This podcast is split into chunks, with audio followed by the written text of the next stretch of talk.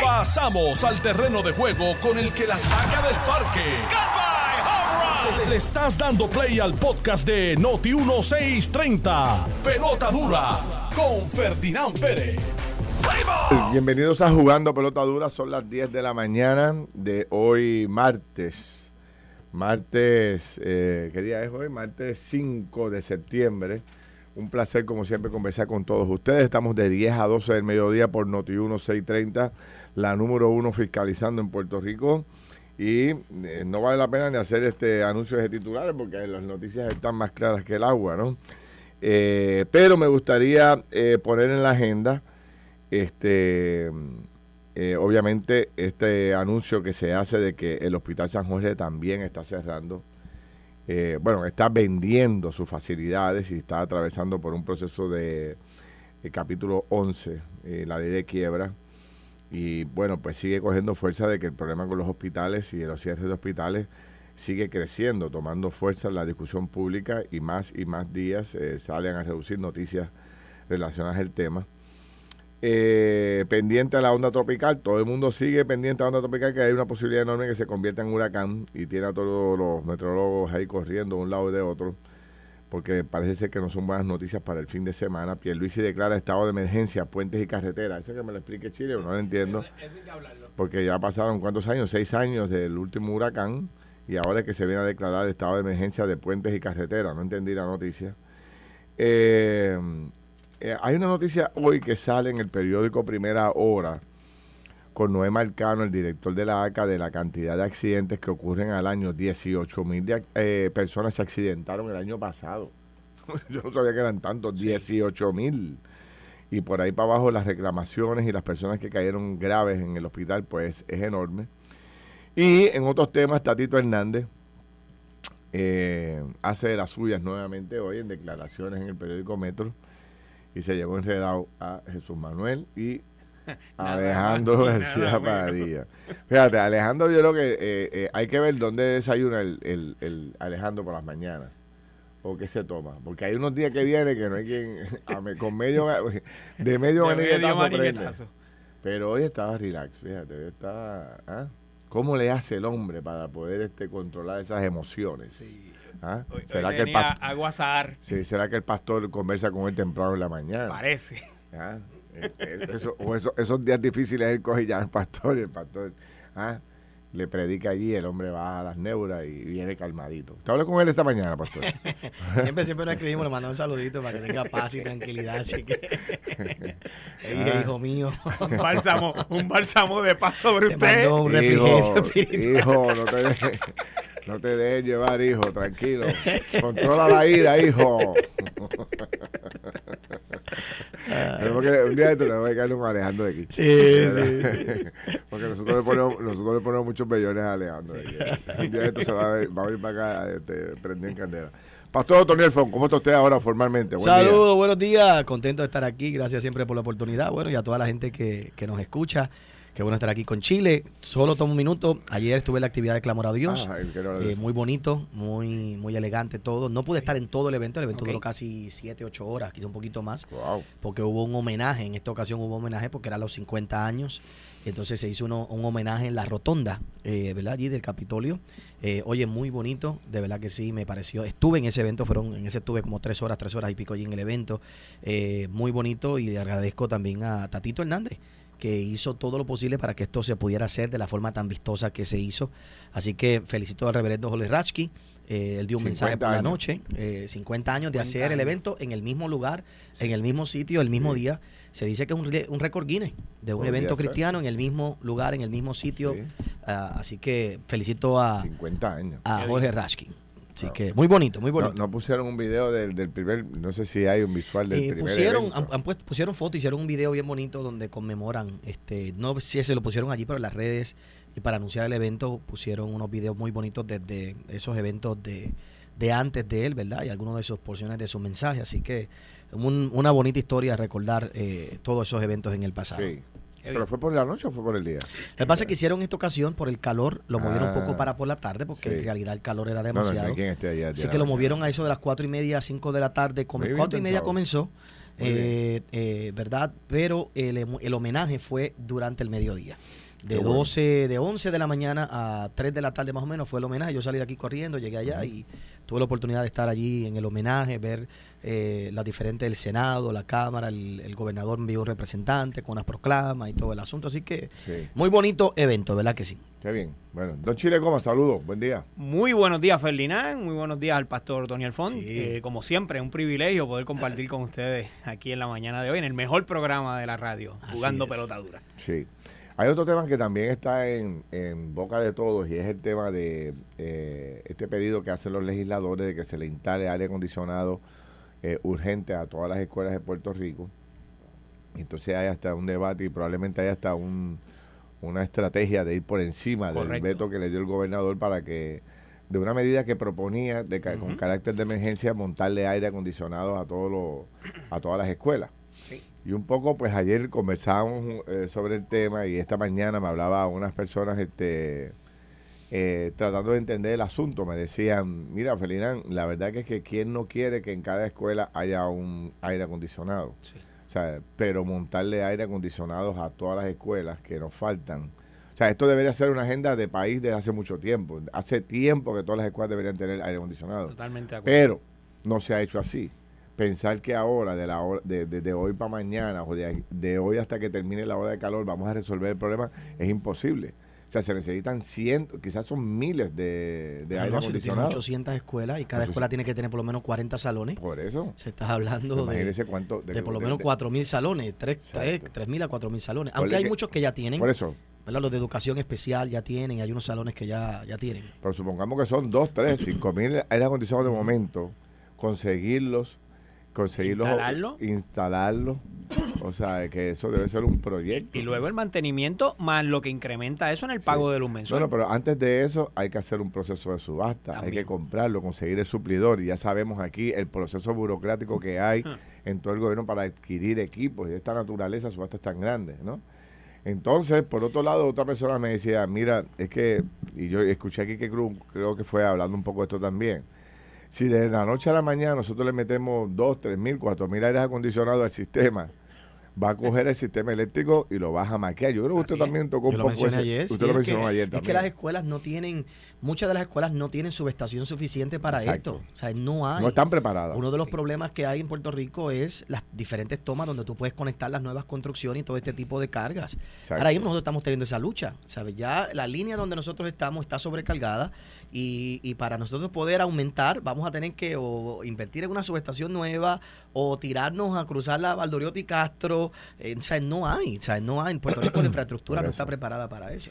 Fí- Fíjate que se pone de manifiesto, Ferdinand, el, algo que hemos señalado aquí anteriormente, y es que no hemos planificado para estos momentos. Exacto. Hemos deforestado. Y usted, yo he escuchado muchos comentarios durante la mañana de hoy, porque como bien Ferdinand dice, la Cámara de Representantes está dispuesta a ir por encima del veto del gobernador. Y lo que he escuchado, ¿verdad? Es que muchas personas dicen, bueno, es que nosotros crecimos en escuelas donde no habían aires acondicionados. Y eso es correcto. Sí. Yo crecí y Yo estudié también. siempre Y en escuelas estudié- donde no había seis aire años, acondicionado. yo estudié- Sin embargo, sí te tengo que decir que Yo estuve todas 12 las años sin escuelas, aire acondicionado. Yo nunca vi un aire acondicionado en un salón mío. pero todas esas escuelas tenían árboles y estaban bien forestadas y había una ventilación, Podría ser, estaban, sí. estaban diseñadas, los techos eran altos, estaban diseñadas para esto. Pero tú no puedes meter a unos muchachos con unos techos de 8 pies y, es- y con poca ventilación, sin, sin eh, la forestación, los vas a volver, o sea, se, pueden, van, a, van a tener problemas. De hecho, esta mañana escuché a unos padres que salieron a la calle a, a protestar porque no había manera de que estuvieran dentro de los salones.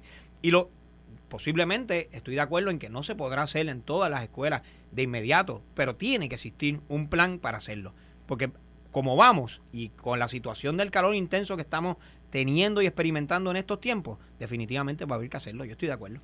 Claro, pero lo que yo te digo es, este, todos estamos a favor de que haya Claro, una claro. mejor escuela, todos estamos a favor de que haya mejores condiciones de, de trabajo, de que haya aire acondicionado, que las pesajas sean electrónicas, todo lo que debería haber, pero no le podemos decir hoy, no podemos pretender hoy que de, eh, No, eh, no, en lo que dura el periodo de calor ya hayamos No resuelto el problema metiéndole aire acondicionado a todo el mundo, porque ahora mismo tú como ciudadano Imagínate. llamas a una compañía para que te monte aire acondicionado y te dé cita para un mes. Eso así. Va un mes para poder montarte los aire acondicionados, porque no dan abasto, no hay ni equipo suficiente. Sí. Entonces yo no, no entiendo la estrategia, si es que la gente está desconectada o soy yo el que estoy desconectado, pero ¿qué hacemos con pasarle por encima del veto del gobernador? Los aires no van a llegar del no van a llegar de mañana.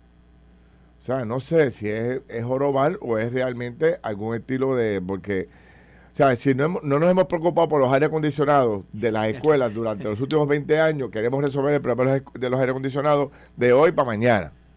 Totalmente de acuerdo. ¿Y qué va a hacer para resolver algo de un par de meses? Porque eventualmente se supone que la temperatura baje, Por eh, eso. ¿verdad? O sea que yo sé que yo sé que está caliente la cosa, ¿verdad? Y, y es y- terrible. y tenemos Sí, que saber, ¿sabes? Estamos en el fenómeno del niño, esto es cíclico, cada cuatro o cinco años vamos a experimentar esto, eh, estos calores van a venir, estos calores van, y definitivamente ni- quizás necesitamos una mejor infraestructura, pero la realidad es que ya rayamos en lo irracional. Eh, mira, si nos vamos a poner con esta actitud, les digo esto con todo respeto, pues todos los trabajadores de la construcción deben renunciar, no se debe construir nada en Puerto Por Rico. eso. Todos los que trabajan en el aeropuerto en el día de hoy cargando las maletas tampoco deberían cargarlo, deberían estar dentro. Todos los que meten las maletas dentro de los aviones, pues no tampoco podrían ir a trabajar, no deberían ir a trabajar porque no, no se puede. O sea, la realidad es que eh, es algo con lo que tenemos que lidiar. Eh, hay, hay otras soluciones más prácticas, más rápidas. Mira, pues un cambio de uniforme, quizás mejorar el uniforme, un cambio de uniforme. horario, ¿me entiendes? Unos horarios diferentes. Como lo hizo eh, el evento del- de, de ayer, Sí, o sea, de que subieron mira, pues se horarios. sube un poco. Cambiaron horario. en lo que esto se resuelve, en lo que esto se, ¿verdad? se ajusta. Y por supuesto, definitivamente yo creo que todos aquí estamos a favor de que haya mejores facilidades para nuestros oh, pues estudiantes. claro, y para los ahorita maestros. estaba viendo un ser. post ahora de un maestro eh, pidiendo a la secretaria de Educación que saliera del aire acondicionado y se fuera a trabajar a un salón sin aire acondicionado. Debe ser monstruoso trabajar en un salón sin aire, debe ser bien difícil. Pero hay que aceptar las realidades. Quizás ahí tenemos que volver a lo que usted planteaba ayer, de que ya empecemos a tener un líder que resuelva problemas. Correcto. O sea, ¿cuántos años llevamos, cuántas décadas llevamos con esta discusión? Eh, pero entonces se pone un aire aquí, un aire allá, y se contrata cuando está llegando, cuando está llegando el, el- el- el finales de agosto, finales de julio, se contrata como un loco a 50 compañías para que vayan a pintar, para que vayan a poner las pizarras, pero durante el año no se ve un plan estratégico que tú puedas decir, mire, se acabó el problema en las escuelas. Ya sabemos quién las va a administrar, quién las va a limpiar. Tenemos aire acondicionados en todas. E hicimos una compra para que cada vez que se dañe una pizarra electrónica, a los cinco minutos haya una compañía arreglándola. ¿Qué sé yo? Sí. Pero cuántas veces eh, hemos discutido esto en Puerto Rico y ese es el problema, que es los, los mismos, los mismos, los mismos problemas rodeándonos consistentemente y no existen líderes que resuelvan los problemas de una vez y por todas y pasemos la página, vayamos a otra cosa. Fíjate, Ferdinand, y y en el bestseller que, que nos entregaron por allá, donde estaban todas esas obras, aquel libro que tenía como 500 páginas, no, no aparece ni una sola escuela que le hayan instalado los aires acondicionados. Tú no lo viste, ¿verdad? Yo la vi completa y no, no encontré ni una sola. La- ¿Usted la yo, vio, yo creo que, yo creo que en Puerto Rico estamos concentrados en el problema, pero no queremos, una vez más, los no queremos los cambios realmente. No. El- no queremos los cambios realmente, eh, ¿verdad? Vamos a tener pensamientos como los de Chile, que lo podemos hacer mejor y que podemos sí, que Yo el gobierno creo. puede hacerlo mejor. Yo creo que sí. Y que hay una buena cantidad de gente y, y toda esa cosa bonita que suena romántica y no despidamos a nadie y vamos, ¿verdad? Y los puertorriqueños lo podemos hacer. Ya, ya, ya eso está probado que no sirve. El Departamento de Educación hay que implosionarlo. El Departamento de. Educación es el lugar donde más dinero hay en este país y tiene que haber una transformación radical completa donde realmente se haga una descentralización de todos estos edificios, se haga, mira, vamos a darle voucher a los estudiantes, vamos a darle el vale que los estudiantes vayan y estudien en la, que la- en la escuela privada que quieran. Allá hay aire acondicionado, la mayoría de ellas, vayan y estudien, vayan y hagan donde usted quiera, descentralice, dele esto al cada alcalde. Estamos pensando hoy en aire acondicionado, pero ¿por qué no pensamos en placas solar encima de todos esos, de todos esos planteles escolares para sur- pero es, es porque esto es algo político, esto es algo para resolver, porque tres o cuatro personas protestaron, un grupo de personas protestaron, ahora la Cámara de, ¿verdad? Los legisladores van a hacer esto por encima del gobernador para hacer un issue político. Total, las elecciones del año que viene, ¿sabes lo que vamos a estar hablando? Del mismo problema en las Del escuelas. problema, del mismo problema. Y- y cambiamos de partido a cualquier otro partido, el partido rojo, puede venir el rojo, puede venir eh, Victoria Ciudadana, puede venir el turquesa. ¿Y sabes lo que vamos a estar hablando? Del mismo problema, porque tú no puedes meterle dinero a un sistema roto. Un sistema roto no se arregla metiéndole dinero, se arregla o cerrando el sistema o cambiando el sistema. todo matrimonio que me dice a mí, mi, mi, mi familia sería más feliz si tuviéramos una casa más grande. Una casa más grande lo que te da es más cuarto para pelear. Una casa más grande no, no te arregla el problema. El problema se tiene que cambiar de adentro hacia afuera. Y ahora mismo el, Departamento de Educación ha demostrado por décadas ser ineficiente. Cómo está funcionando. Todos sabemos aquí la burocracia. Para empezar, la mitad de esos edificios no son del Departamento de Educación. Hay que pedirle permiso a aquel, hay que pedirle permiso al otro. Uno de esos edificios, lo sabemos aquí, que se cogieron con dinero de bonistas privados, de otro tipo de cosas. De aquí, que hay que pedir 500 Eso no va. Y, y, y si la gente quiere cambio, tiene que votar por un líder que ofrezca realmente un cambio radical en todo el sistema educativo, desde arriba hacia abajo y de abajo hacia arriba y implosionarlo por completo. Yo estoy, yo, estoy, de acuerdo, con, yo estoy de acuerdo con usted entonces. Ah, que, hay, pues que, cambiar, hay, que cambiar, el líder, definitivamente. Ah, pues cambiemos el líder, pero si tú puedes cambiar el líder y le das una bicicleta cuadrada, es lo mismo. no va a avanzar. Pero, tiene que venir si con le das un buen líder, con un buen con cambio. Yo te estoy dando la idea nueva. La idea nueva, ciérralo. Cierra el Departamento de Educación, descentraliza completa todo esto, que los responsables sean los diferentes alcaldes, si quieren tanto autoridad, y vamos a mover en otra dirección Chile, porque es que lo que se ofrece hoy no, no, no ha dado resultados. Creo en la descentralización, sin embargo, no creo que debamos de cerrar el Departamento de Educación. El Departamento de Educación tiene un componente extraordinario que no lo podemos sustituir con nada, pastor, y son nuestros maestros. Allá hay miles de maestros que bien vayan a trabajar a las escuelas privadas y que vayan a trabajar a las escuelas de acá de la no, comunidad. No, es que el sector privado no lo resuelve todo, no lo resuelve todo. Pues, pues dáselo a los municipios, que entonces sean empleados del municipio. por, eso, por eso le acabo de decir que yo creo en la descentralización. Los municipios son un elemento dentro del sistema y los municipios sí están dispuestos a recibir el dinero, porque se lo tienen que dar, y ellos hacer el trabajo. Pero la parte del currículo, la parte de la enseñanza, la parte donde, los donde Puerto Rico tenga un plan de futuro a través de la educación, eso tiene que hacerlo el Departamento de Educación. ¿qué plan hay eso no se le puede eso? dar. Pues por eso le estoy diciendo, hay que tenerlo y tiene que llegar un líder con la visión para que Puerto Rico tenga un futuro, un plan de trabajo para el futuro. Pero si usted se lo da a 25 escuelas privadas cada una de ellas privadamente va a tener su, su discreción. Lo que hace falta es un consejo de 10, 12 personas en un lugar como hacen ahora, que verifiquen los currículos y que cada uno someta los currículos como hacemos la universidad. Pero necesitamos tener un plan de país educativo, de lo contrario no puede ser, pastor, porque cada cual estaría educando a su manera. Pero, para eso tú tienes un consejo de educación, para eso tú tienes unos, unos círculos pequeños que son los que marcan las directrices de lo que todo el mundo se va a dirigir, pero no ese sistema burocrático gigantesco. Si aquí cada año viene, cada vez que viene un gobernador nuevo quiere hacer un currículo currículo nuevo, quiere presentar algo nuevo, quiere venir con la misma cosa. Lo, que no puede existir es la politiquería dentro de los trabajos que hace el Departamento de Educación. Eso todavía, es lo que tenemos que evitar. Todavía no hemos podido resolverle los problemas a la, a la gente por los temblores en el área azul. Todavía las escuelas que quedaron destruidas con FEMA no se han podido reconstruir. No. Las existentes con montones de deficiencias. Y entonces en la cuenta del banco 8 mil millones de dólares allí que todos los años se habla que tienen aquello, lo otro, que y, tú no ves mejoría de ninguna clase. no, estamos listos porque aquí se depende todo de todo el mundo. Aquí está el que es gestor, el que es aquel, el que es el otro, el que mueve el papel, el que mueve el... Porque cuando tú cortes un montón de cosas, se va a ir un montón de cosas dentro de la economía.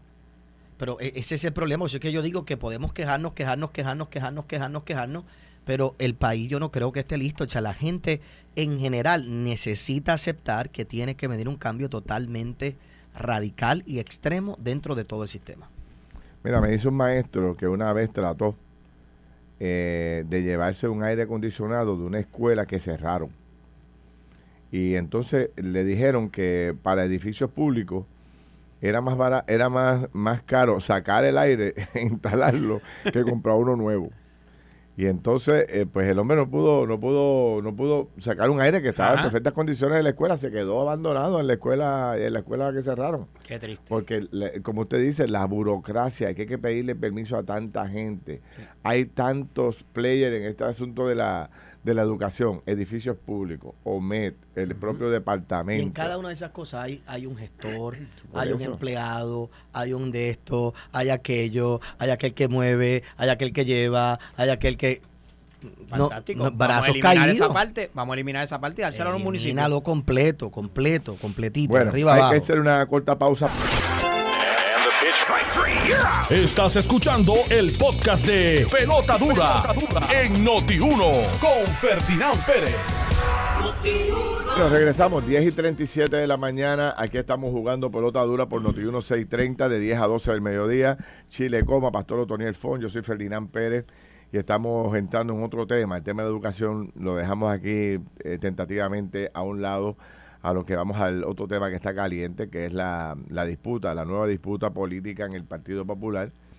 Y ayer también hubo controversia con el tema de Jennifer González. Jennifer ayer volvió a usar el término de que ella no es ni abogada de Luma ni abogada de la Junta, en obvia referencia a lo que se le ha acusado al gobernador consistentemente. Dice que los funcionarios públicos tienen el deber de fiscalizar a todas las organizaciones y compañías que tienen el rol de eh, servirle al país, ¿no? Y obviamente en una crítica directa al gobernante, lo que falta es que diga eh, el nombre de Pierluisi, pero todo el mundo sabe. Y por otro lado, eh, Tatito Hernández hoy en el periódico Metro hace unas declaraciones diciendo básicamente que cuando tú lees las declaraciones, él está explicando todo lo que ocurre, de que se le acusaba, de que él había sido una piedra en el camino para el presidente de la Pava y que eh, este controversia con Jesús Manuel. Y él dice que Jesús Manuel se dio un autogolpe. O sea que todo lo que se, lo que pasó en semanas pasadas con el PPD es provocado por él mismo y acusa a Alejandro García Padilla de ser el, el, el como te dice, el camping manager de, Jesús Manuel y lo acusa de mediocre e inmaduro al exgobernador Alejandro García Padilla. Alejandro García Padilla no se queda callado y le contesta a Noti1, a través de Noti1 y a través de Periódico y dice, eso es un pobre diablo, eh, refiriéndose a Tatito Hernández eh, y respondiendo a los ataques realizados por Tatito. Así que esto no termina. Eh, eh, Tatito sigue, ¿verdad? Este, disparando como ya nos tiene acostumbrado y Jennifer parece ser que va a ir aumentando sus ataques contra el gobernador. Perfectamente normal, pero ¿qué les parece a ustedes? Chile. Bueno, primeramente tomo, tomo el tema de Jennifer González.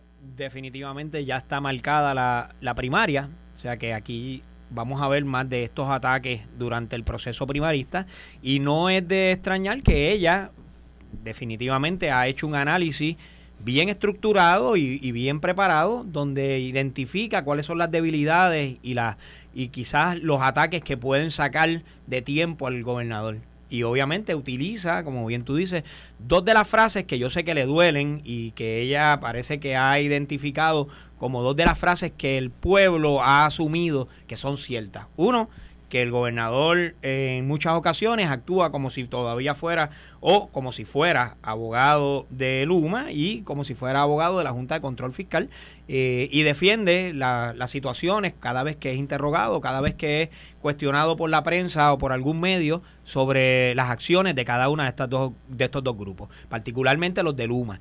Y en efecto, vamos a ver más de este, de este tipo de ataques porque ya estamos dentro del proceso de primaria. El, momento más, más enérgico del gobernador contra Luma fue cuando en aquel momento él dijo, la paciencia se me está acabando. Se me está acabando. Se me está acabando la paciencia, digo. Me estoy molestando, pero más nada. No, pero pidió, pidió un cambio, pidió un cambio. De, pero pidió un cambio. Se tardaron seis meses, pero hicieron el cambio. Imagínate, salieron corriendo, pastor, y el mismo de la misma noche lo sacaron. Bueno, no, no, no, no, no, no, no, fue así. Eso no, eh, no, es que tú sabes que eso no funciona así tampoco. Tú lo eh, sacas de ese tipo de corporaciones así porque sí eh, a alguien de un día para otro, ¿verdad? Y el gobernador ha sido bastante bastante contundente en ese sentido. Yo creo que el gobernador, eh, cualquiera que esté allá arriba, tiene las manos atadas en este sentido. No, no, atadas no. Él es el gobernador de Puerto Rico. él es el pues gobernador de Puerto Rico. Y seamos honestos, si tuviera uno del Partido Popular, ¿qué podría ser? Lo mismo, él tiene que hay una regla, hay unas leyes, hay unas cosas que se hicieron, hay unos acuerdos, hay que esperar. Aquí no, hay, aquí no hay, mm. ¿sabes? Yo no, yo no, seamos honestos, Chile. siendo honesto, siendo honesto, pastor, hay una agencia que, hay una agencia que está allí para fiscalizar eso. ¿Para qué entonces la agencia que fiscaliza las APP? Cualquiera que By the way, la semana pasada salió el informe. Pues todavía no, han, sacado los informes. Y, y, después de ahí, pues tendrán que tomar ciertas medidas que ya están establecidas. O sea, si el gobernador va a hacer algo, Chile, lo más que el gobernador podría hacer en este momento es tratar de acelerar los proyectos de desarrollo de otro tipo de energía en Puerto Rico.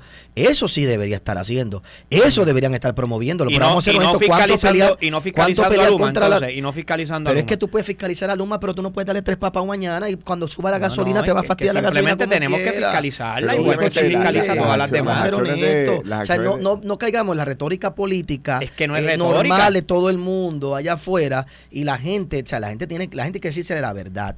Lo mejor que le pasó a Puerto Rico es que se privatice. Llevamos dos años con esto, hay que probarlo, va poco a poco, se van haciendo los ajustes, hay, hay que fiscalizarlo, hay una forma de fiscalizarlo y se ha estado trabajando y el gobernador pues ha fiscalizado en lo que ha dicho, se paró, punto, se acabó, pero pues sí, se ha parado. Pero ¿cómo ha fiscalizado si ni siquiera los informes de la, de la, de la, autoridad que fiscaliza las APP ha sacado informes? Ustedes querían que él gritara y él se paró filmo, dije, saquen al, al líder de allí, lo saque, estoy molesto, me estoy molestando. Bueno, me pues estoy molestando. y a la ley de la postre lo sacaron la cosa es, ustedes, si todo el mundo se quejó aquí de que mejora las comunicaciones, pues mejora sí. la comunicación. O sea, aquí la crítica que le podríamos hacer honesta a él o a cualquiera de cualquier partido, porque si Chile, si tuviera alguien del Partido Popular, yo diría lo mismo. Uh -huh. Es como si, si alguien del Partido Popular en el día de hoy eh, quisiera coger el, estuviera allí eh, como gobernador y quisiera coger el crédito de todo el dinero de FEMA, pues, pues seguro pero si pastor, es el gobernador que es el que pastor, está allí. Obviamente Ajá, se le ha pegado el tema de eh, el sello de que él es el abogado, porque sí. el abogado de ambas, de, de, de Luma y de, y de, y de la Junta. Y de la Junta, porque fíjese que es la propia Jennifer la que se refiere sobre eso. O sea, ahí hay un lado débil, conociendo cómo se juega la política claro. y lo que está haciendo Jennifer, que está buscando el lado de débil claro. de Pierluisi para abrir esa herida. Spot. O sea, yo voy en primaria contra él, ¿qué tengo que hacer? Yo tengo que destacar, abrir esa herida que es la que él tiene con el país. ¿Cuál es? Bueno, pues parece ser que el tema de, de, ser él tan condescendiente con Luma. Y Jennifer lo, lo va a cambiar, ser. va a cambiar el tema de Luma cualquiera que venga. No lo, lo, va a cambiar. Lo, va a cambiar, lo claro. único que le pueden criticar a él en el día de hoy uh -huh. y que deberíamos estar poniendo presión todo el mundo para que y, y, en contra de los ambientalistas y en contra de medio mundo es que cambien ya ya deberíamos tener energía tener, alterna pero, en este país para no depender del bendito pero petróleo. Usted dijo algo importante, el gobernador tiene las manos atadas. ¿Debería tener un gobernador las manos atadas? No. Un gobernador no debería tener las si manos es el gobernador, atadas. por eso lo elegimos. Porque si, si, es el gobernador el que tiene las manos atadas, no quiero saber cómo serían los jefes de agencia abajo. Uh -huh. O sea, él tenía más espacio para... Yo, yo creo que con la Junta está chavado, porque ahí obviamente para el final del camino eh, la Junta tiene todo el poder. Pero con Luma él pudo haber sido más enérgico él pudo haber sido más contundente hacer expresiones a favor del pueblo, las expresiones que hacía. Tiene, volvemos a lo, entonces lo que, no, que te, lo que no le gusta a usted, Felinan, es su comunicación de Pierluisi. Pues Pierluisi va a tener que volver a nacer porque Pierluisi no va a ser ese hombre que va a dar tres puños contra la pared y Eso va a decir es tres cosas. Es ¿Me entiendes? Esa es su forma de ser. Sí, pero una cosa y, es la y, comunicación, pastor, y una y otra cosa es la acción. Y yo a lo que me refiero es que en la parte de la acción, la comunicación como usted la quiera llevar al pueblo, es, ese es el asunto del, del gobernador y su gente de, de, los medios. Pero la acción se expresa desde Fortaleza a través de sus agencias. Y Fortaleza tiene una agencia que se supone que esté fiscalizando. Y esa, y esa agencia, la semana pasada, le reconoció al país que todavía los informes no están. Y que las compañías que le van a hacer los informes, donde van a estar auditando a cada una de las APP, le está cobrando millones de dólares al pueblo de Puerto Rico, pero que todavía no se sabe cuándo van a estar los informes listos. Y, y, a eso es que yo me refiero. Ponte a otro gobernador y volvemos a lo mismo. Y, y va, a tener un problema. Tatito. Tatito Hernández. No sé por qué da estas declaraciones después, porque yo pensé la última vez que él fue al programa de televisión, uh -huh. yo creo que fue el último día que él hizo declaraciones sobre el tema de lo que le pasó con Jesús Manuel. Correcto. Y lo vi bien bajito. Sí. De hecho, eh, lo que decía Alejandro tiene razón, él como que aceptó en gran medida que también tenía culpa en todo este impasse que había entre él y Jesús Manuel y y la, lo que el, el, el, arrebato a Jesús Manuel le pedí que lo sacaran del PPD y toda esa cosa que terminó en nada. Sí. Pero yo pensé que estratégicamente Tatito iba a dejar eso morir y ya, pero le da unas declaraciones al periódico Metro que son hasta más contundentes que la primera. Sí. Acusa a Jesús Manuel. Él se está desligando de una pregunta que le hacen. Lo están acusando de ser el, el que provoca todo este desastre dentro del PPD. Y dice, no, pues eso fue un, auto, un autogolpe que se dio Jesús Manuel asesorado por Alejandro García Padilla, que es un mediocre y qué más digo, y, sí. y qué sé yo. Fue una expresión y el que causó el desastre del Partido Popular. Mediocre Ajá, y, que, y, que, causó el desastre del Partido Popular y demás. Exacto. Y que nos llevó a la falta de autogobierno. Y que fue el que trajo la Junta la aquí, junta. bueno, medio mundo. Le ha caído a Alejandro con las dos manos. Sí. Este, obviamente, eh, Alejandro también le ha dado tatito con, con las dos manos. O sea, pero ¿cómo se resuelve un problema de este nivel, donde son dos cuartos batos? Estamos hablando de un ex gobernador muy querido sí. y un presidente de la Cámara eh, que aunque no sabemos cuán querido es, porque habrá que ver las próximas elecciones, el tipo dispara sin miedo y tiene el liderato, tiene los pollitos amarrados allí en la cámara, todo el mundo detrás de él.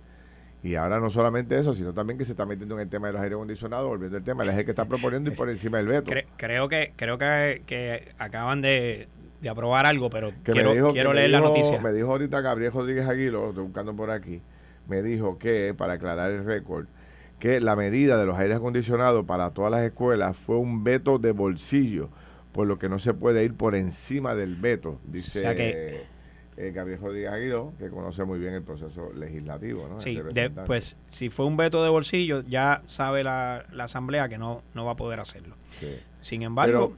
eh, ¿cuál, o sea, ¿qué consigue Tatito reviviendo esta controversia?